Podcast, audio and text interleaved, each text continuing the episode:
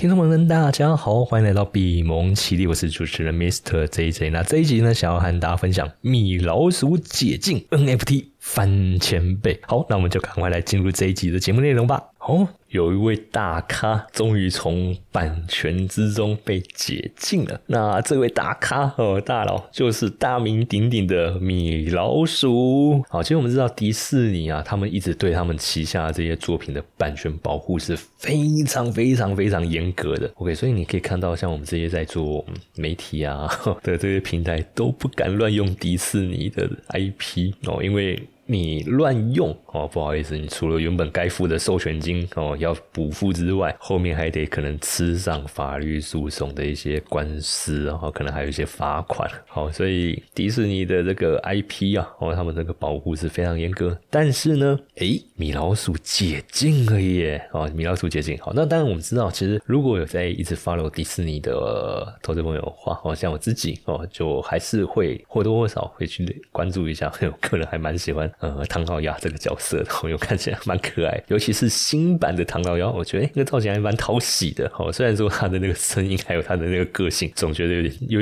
有点机车，哎，可是我蛮喜欢他的造型的。好，但是我们知道，哎。其实米老鼠他们这个系列这个角色人物已经有非常非常多的版本了。现在我们所看到的这些米老鼠、唐老的这些人物角色哈，基本上跟初代的已经是完全完全不一样。所以呢，这一次版权解禁的，好版权解禁不是说米老鼠哦全部都解禁，然后哦，如果你是这么想，那你想太就太天真了哈。迪士尼怎么可能会轻易的哦就试出他旗下作品的这个版权？OK，他这次试出的版权是从一九。二八年推出的这个经典动画《这个气喘威力号》里面这个米老鼠的米妮啊，基本上这个版权呢是从二零二四年的一月一号正式进入了这个公共领域，也就是所谓的公共财。那什么意思？也就是现在我们可以自由使用这些角色来进行创作、分享、修改。就是我，比如说我可能封我的那个节目封图，我就可以压一只这个版本的这个米老鼠，后来去当做我封图。那坦白讲，我 我自己还是不太敢乱用，因为会怕怕的哦。那当然，整个版权一被释出之后呢，整个气船威力号哎就在 NFT 登上热门交易榜。OK，那在一月一号，由这个孤零 NFT 发行商哦，还有 NFT 的这个铸造平台宣布合作，抢先抓住这个机会，将这个气船威力号代币化为 NFT 系列。好，那这个系列基本上限量发行这个两千个，然后售价铸造售价是零点零零一个这个以太币。那毕竟米老鼠名气之大哦，所以呢，整个地板价直接从我刚才一开始是说零点零零一以太币嘛，地板价直接刚发行出来铸造完成哦，就直接冲到零点一八以太币，翻了一百八十倍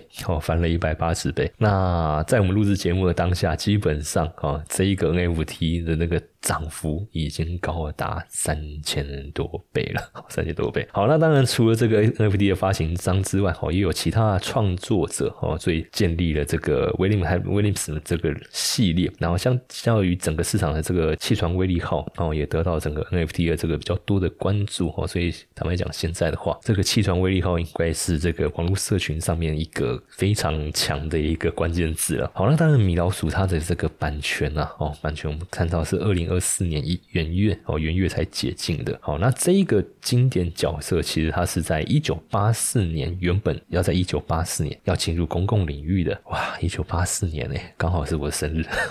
出生的那一个年份。OK，我看到这个数字特别有感。那当然了，那为什么要拖到二零二四年？我刚才一开始就说，迪士尼他们非常保护他们旗下的这些作品。OK，所以他们的那个著作权权利基本上一直都是死紧抓的不放。所以本来一九八他四年要进入公领域的部分哦，他们就。动用自己的影响力去影响美国版权法的一个修订，所以你就知道迪士尼这个势力有多么庞大。好，所以整个著作权的保护期限第一次就延长到二零零四年，延长一延就是二十年。然后呢，在后面又发挥了他们强大的影响力，再次延期到二零二四年。哦，那到了二零二四年哈，终于没有打算再演了哦，所以现在目前就是开放。好，所以这个法律哦，基本上就是跟迪士尼有非常相。高度的一个背景哦，所以这个法律也被大家戏称为这个米老鼠保护法。好，那当然，虽然说现在呃这个气船威力号它的一个智慧财智慧财产权变成公众公众财了，但是呢，哈还是有一些法界的人士哦提出警告哦。OK，那法界人士的观点哦，我们稍后再来啊再来讨论。现在是迪士尼官方就直接警告了，只有特定的黑白版本的米老鼠角色进入了公共版权全领域。那对于该角色的这个更现代的版本哦，也是我们现在看到这些诶造型比较丰富、比较生动这些的这个米老鼠的这个版本，基本上你是不能使用的哦，不能使用的。OK，所以在创作者哦，在使用上面哦，还有所谓的这个商标权的问题。因为早期的这个米老鼠，我们知道嘛，它就是黑白的嘛哦，然后眼睛哦，眼睛它怎么在做那个瞳孔的那个那个涂色的部分哦，基本上就是一块黑色色块，然后加一个几个白点哦，但不像现在新版的哦，他们在整个包括一些耳朵的细节啊、脸部的细节啊，还有一些眼神的一个细节哦，都是更为细致哦，更为细致，所以现在。能够使用的只有最早期的这个版本，OK，所以创作者还是也提醒，同时也提醒各位创作者们，哦，在使用这部分的 IP 的时候，一定要特别留意。好，所以杜克大学的这个法学院的个这个公共财研究中心，哦，Jennifer。哦，詹 Justin 哦，就提醒大家，就米老鼠呢，它在某些版本基本上是进入公共领域，但是创作者仍需要处理小心处理这个商标权。哦，因为他指出，迪士尼华特迪士尼他们动画工作室其实二零零七年就将气船威力号作为他们的一个商标，好，所以这个商标意味着这个作品还有相关元素的一个商业使用可能。还是有一些限制。哦，可能还是有一些限制。OK，所以在使用上，我们还是得特别小心。好，那当然回到哦，区块链产业，好 NFT 这一块哦，其实，在更之前的节目，我就和投资们朋友们讲，NFT 这一块哦，它这个这个市场如果真的要蓬勃发展、普及化的话，我觉得它还是需要 IP 来带动哦，它还是需要 IP 来带动的。所以现在哦，米老鼠哦，米老鼠他们的这一个公共财解禁之后，刚才也说过，就开始有平台。将它转成这个代币化 NFT 哦，转成代币化 NFT。好，那整个它的一个售价哦，就我们在截稿之前已经来到五百八十二枚的这个以太。币初始价格零点零零一哦，以太币，然后呢，地板价是零点一八哦，零点一八就是发铸造完成一发上去，地板价零点一八起掉，就一发马上涨了一百八十倍嘛。然后呢，在推出之后直接达到五百八十二哦，推出两天之后，整个交易哦直接达到了五百八十二的这个以太币，相当于是一百四十一万美元。也就是说，一个从原本从大概三百不到四百美元好的这个 NFT 一涨。就涨到一百四十一万，一飙就是飙了三千多倍，好三千多倍，好，所以我们就可以想象到 IP 的一个的一个威力了，哦，IP 的一个威力，尤其是这几年像这种次流行文次流行文化都在。打这种怀旧风哦，其实像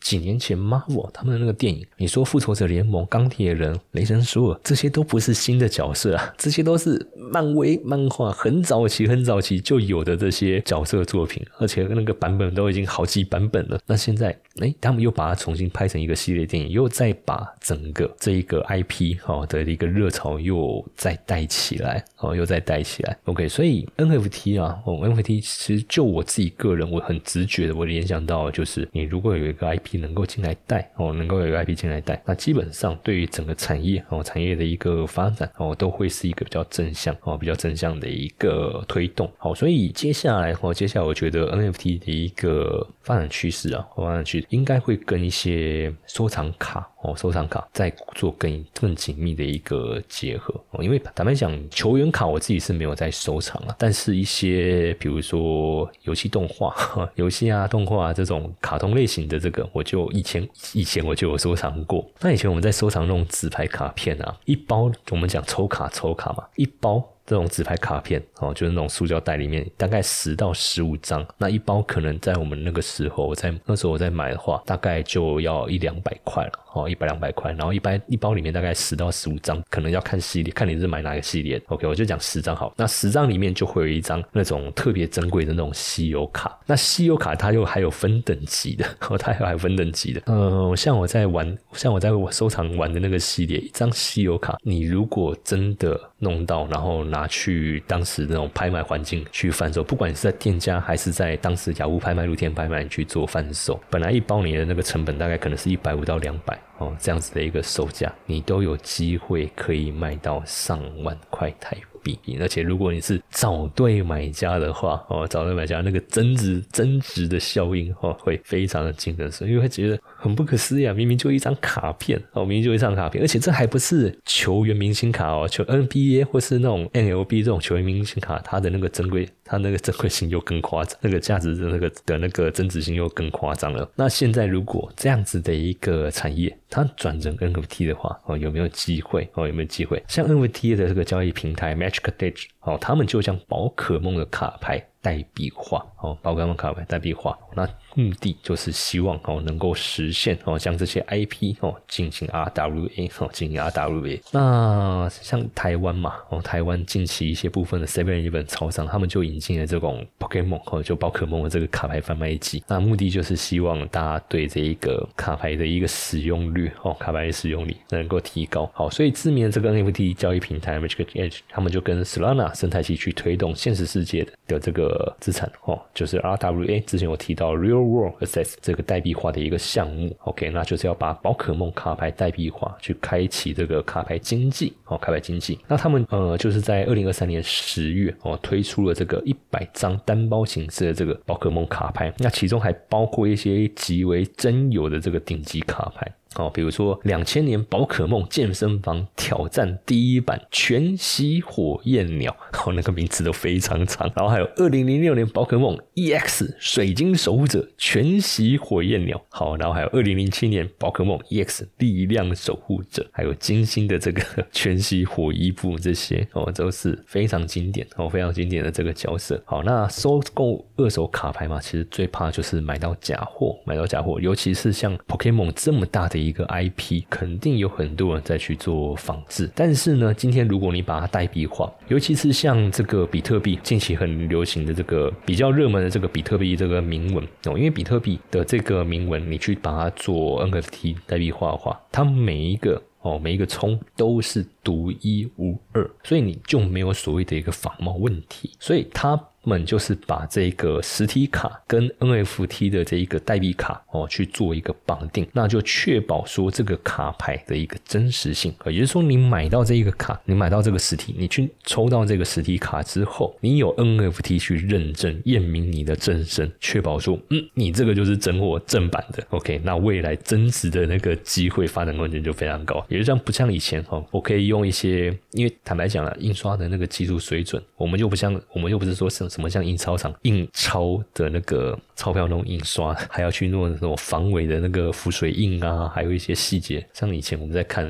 哦，可能有点离题。像以前我在看那个无双有没有？就那个周润发他拍的那个哦无双，就是美钞那个印钞、美钞那个假钞那部电影，他就把那个美元的那个细节哦仿仿冒哦，然后去弄那种特殊墨水、特殊的那个印刷版哦。那卡片收藏卡，坦白说哦，它。不会像呃钞票弄到那么复杂，还用什么特殊的墨水、特殊的那个印刷版，基本上就是大量生产哦，大量就直接大量就直接印刷了哦，所以要仿冒不是什么太困难的事情哦，要仿冒是什么太困难的事情？你说甚至哎，你打什么编号，然后做一些什么镭射贴纸的那些认证，坦白讲都还是有得仿冒哎，但是如果你把它去做这种代币化，因为网络代币他们都会有一个独一无二的一个认证码，那你基本上就很难去做一个仿冒。那当然。我们自己在像我以前我自己在玩这种类型的卡片啊，像我以前我自己在抽这种类型的卡片，我们最喜欢玩的就是那种开盒，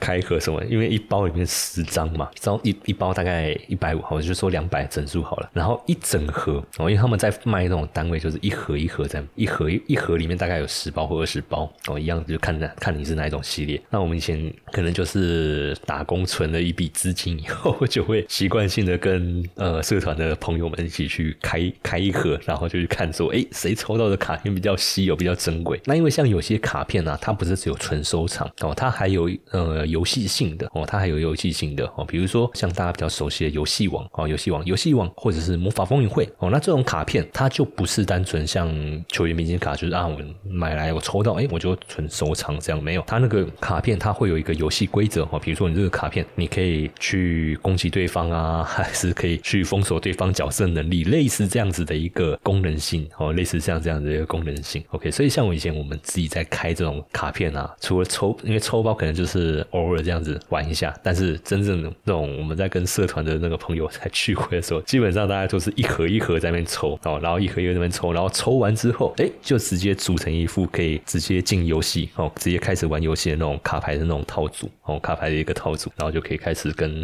对方去对战哦，跟对方对战。那因为在玩这种盲盒的话，又必须去去考虑考验说你对整个游戏的架构还有规则哦，够不够熟悉哦，够不够熟悉？嗯，越熟悉，因为这种盲盒抽卡，我觉得它好玩的地方啊，哦，也跟大家分享一下我的童年回忆。盲盒抽卡它好玩的地方就是你不知道哦，你没有办法刻意的去取得特定卡片，就必须是用随机乱数所拿到的这些卡片去组成一副临时的，我们讲叫 deck，就是牌组，然后去对战。那这个部分你就要必须针对游戏的规则，还有这个卡片的特性，去设计一套，哎，怎么样你比较容易取得优势的一个对战牌组？那这个游戏模式，我觉得是抽盲盒好玩的地方，哈，抽盲盒好玩的地方。你知道比特币也能像 ETF 一样一样轻松存吗？比特币的减半行情即将来临，你也想要跟上这一波热潮吗？我将会针对比特币如何聪明存出一桶金来开一堂线上课程。我将会和大家分享为什么不能透过2024年的减半机会，还有华尔街为什么正在拼命的存比特币，以及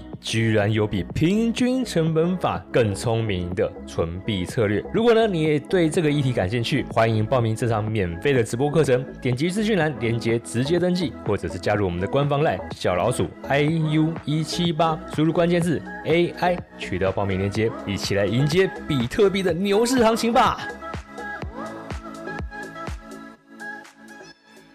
好，那当然回到 NFT 啦。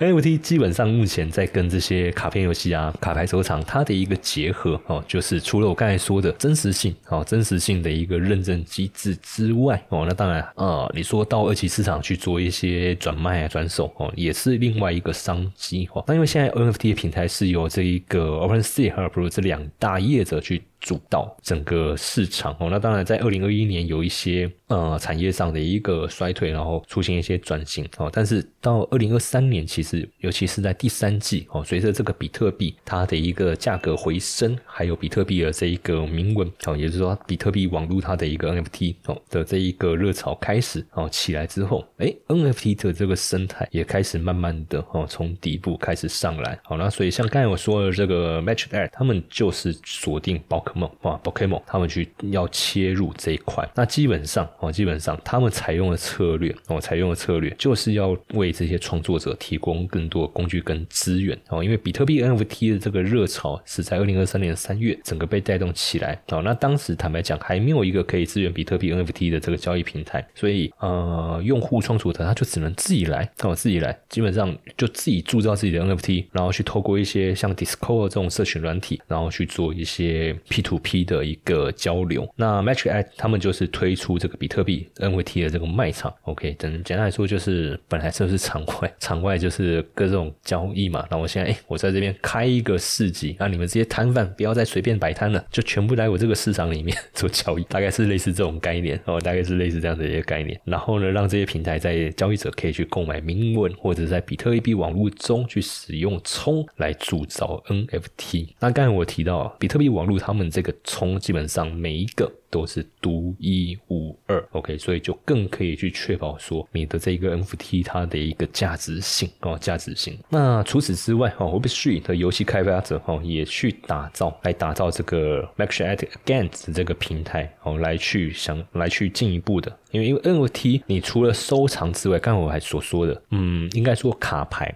哦，卡牌这个领域。哦。你如果只有单纯收藏，单纯收藏也不是不行。但是如果你能够在增添所谓的一个游戏性，它能够触及的一个我们讲受众市场受群众就会更为广泛。哦，像我早期我自己魔法风云会啊、游戏王啊，还有一些其他类型的这种卡片游戏，我在收藏。我除了去买那种纯收藏类型的卡片之外，我也会去玩那种呃那种对战型的这种卡片哦，魔法风云会、游戏王，还有钢弹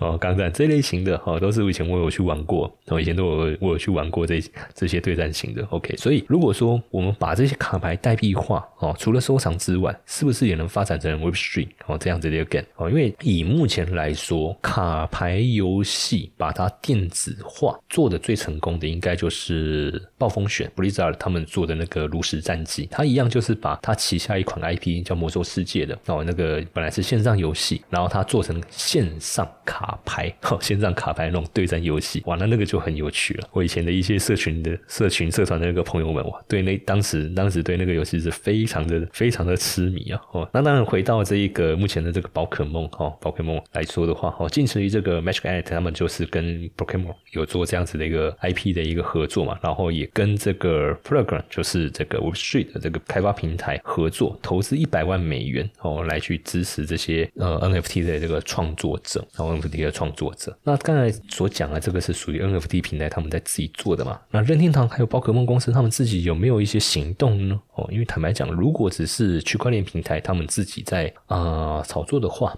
那我觉得大概也走不久哦，大概也走不久。但是如果是用 IP 厂自己就下来切入这一块的话，那我觉得这个这一个饼应该就可以再玩的更大一些，然后再玩的更大一些。OK，那当然这个是我自己的一个观点。好，所以在二零二三年三月的时候，其实任天堂它还有跟这个游戏开发商哦 g a m e f i t 他们就合资哦这个宝可梦公司哦的这一个这个公司了哦这个公司就是专门经营宝可梦 IP 的这家公司，不管是游戏还是相关周边的这家公司，他们就推出宝可梦这个奇幻式的卡牌游戏嘛。那这个是一九九六六年他们就已经推出来了哦，他们就已经推出来，那个是目前全球最受欢迎的娱乐产品之。一，因为早期宝可梦我们都知道就是 Game Boy 嘛，Game Boy，但是一九九六年哦，其实他们也有同步推出这种卡片收藏。那他们呢，在三月二零三。二零二三年三月的时候，也开始增才要去寻找 Web Three 的相关领域的人才。那整个增才咨询，宝可梦公司他们在招，就是对区块链技术、NFT 或者是元宇宙这类型 Web Three 这个领域有深入理解的人。OK，那宝可梦公司他们需要投身相关领域人才，所以他希望哦，希望很明显啊，就是他们也想要打进这个市场，哦，也希望打进这个市场。那任天堂主裁总裁古川俊太郎哦，在二零二二年的二月的时候。他们就表示，任天堂其实他们就看到元宇宙的一个巨大实力，但是其实并不急着开发元宇宙游戏。不过呢，手游 Pokemon Go 哦，开发商哈，他们正在开发基于扩增时间的现实世界的这个元宇宙游戏了。哦，坦白讲，任天堂我觉得他们是非常适合切入，又不是元宇宙还有 NFT 这个系列，因为他们旗下有非常棒的 IP 啊，包含马里奥、包含 Pokemon，还有萨尔达哈这一类型这些 IP 哦，这些 IP。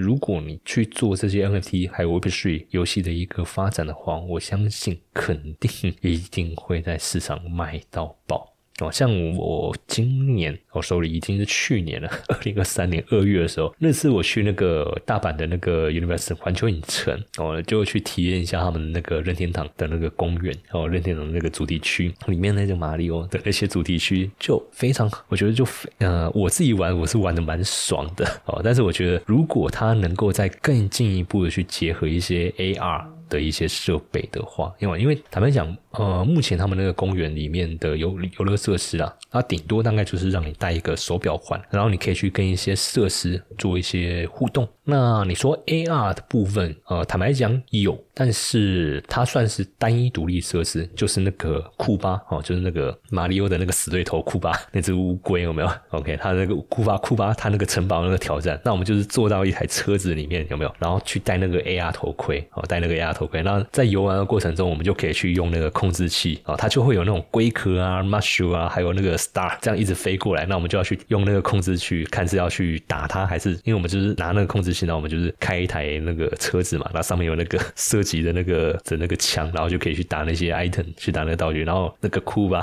三不五时就会冲进来，然后想要打你，那我们就可以拿那个枪去去把它赶跑这样子。好，那他那个技术，他基本上用的就是 AR，哦，就是用 AR，就是我可以看到周边的环境，然后就会有那种库巴啊或者那些我刚才说的 Marshall Star 这样子朝我们这样人这样飞过来，或朝我们人这样飞过来，还蛮有趣的，还蛮有趣的。但我觉得，如果他们有心想要做的话，我觉得他们是可以在这一个领域占有一席之地。OK，所以从米老鼠哦这个 IP 被解禁，然后。接下来，现在一些 Pokemon 哦，这些 IP 也开始要进入这个生态。我觉得 NFT 哦，伴随着这个加密货币区块链哦，接下来又进入牛市这样的一个阶段。我认为哦，比特币的这个 NFT 市场应该是有机会哦，应该是有机会在这轮牛市里面好好去发展哦。但是前提是这些 IP 厂哦，他们要动起来，而不是还是单纯只靠这些区块链平台哦，自己跟你们哦，自己自己自己做自己的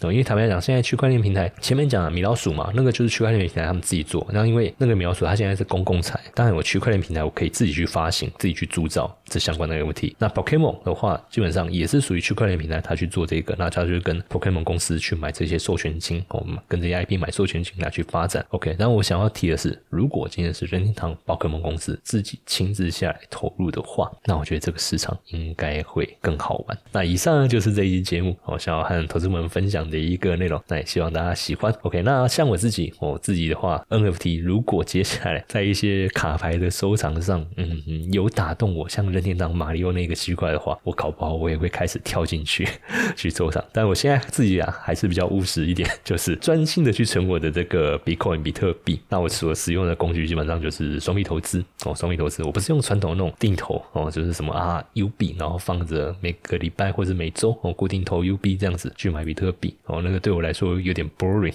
有点 boring。呃，简单不是不好，但我觉得既然哦，我有传统金融的一些经验，我觉得就可以再去运用工一些工具。哦，来去增加我的那个资金使用的效率哦，所以像我刚才讲的双币投资，它的优势就在于说，我在存比特币的等待期间，我还有机会去拿 U 币的一个被动收益哦。像我自己呃，目前累计这样做下来的话，三十天哦，平均做下来三十天，它的那个 U 币被动收益大概都有机会可以达到百分之五。那我相信这个是比传统金融那些高股息 ETF 要来的更好哦，要来的更好。但是我们要做的事情没有更多哦，我同样就是去选择我要投的那个工具，然后指定天气，然后就做下去，然后就等，跟我买高股息，我买了放着。在那边等一样 一样，OK。那高股息是一年大概五五到七 percent，那双币投资大概是一个月可以有机会达到五 percent。哦，那我觉得这个是一个机会。那趁着现在比特币今年进入牛市这样子一个阶段，可以我觉得我们是可以好好的把我们投资组合在数位资产这一块来去做一个更好的一个累积。好，所以如果说投资朋友们对于双币投资这个工具想要进一步了解的话，都可以透过我们的这个官方来啊，可以在赖好友搜寻小老鼠。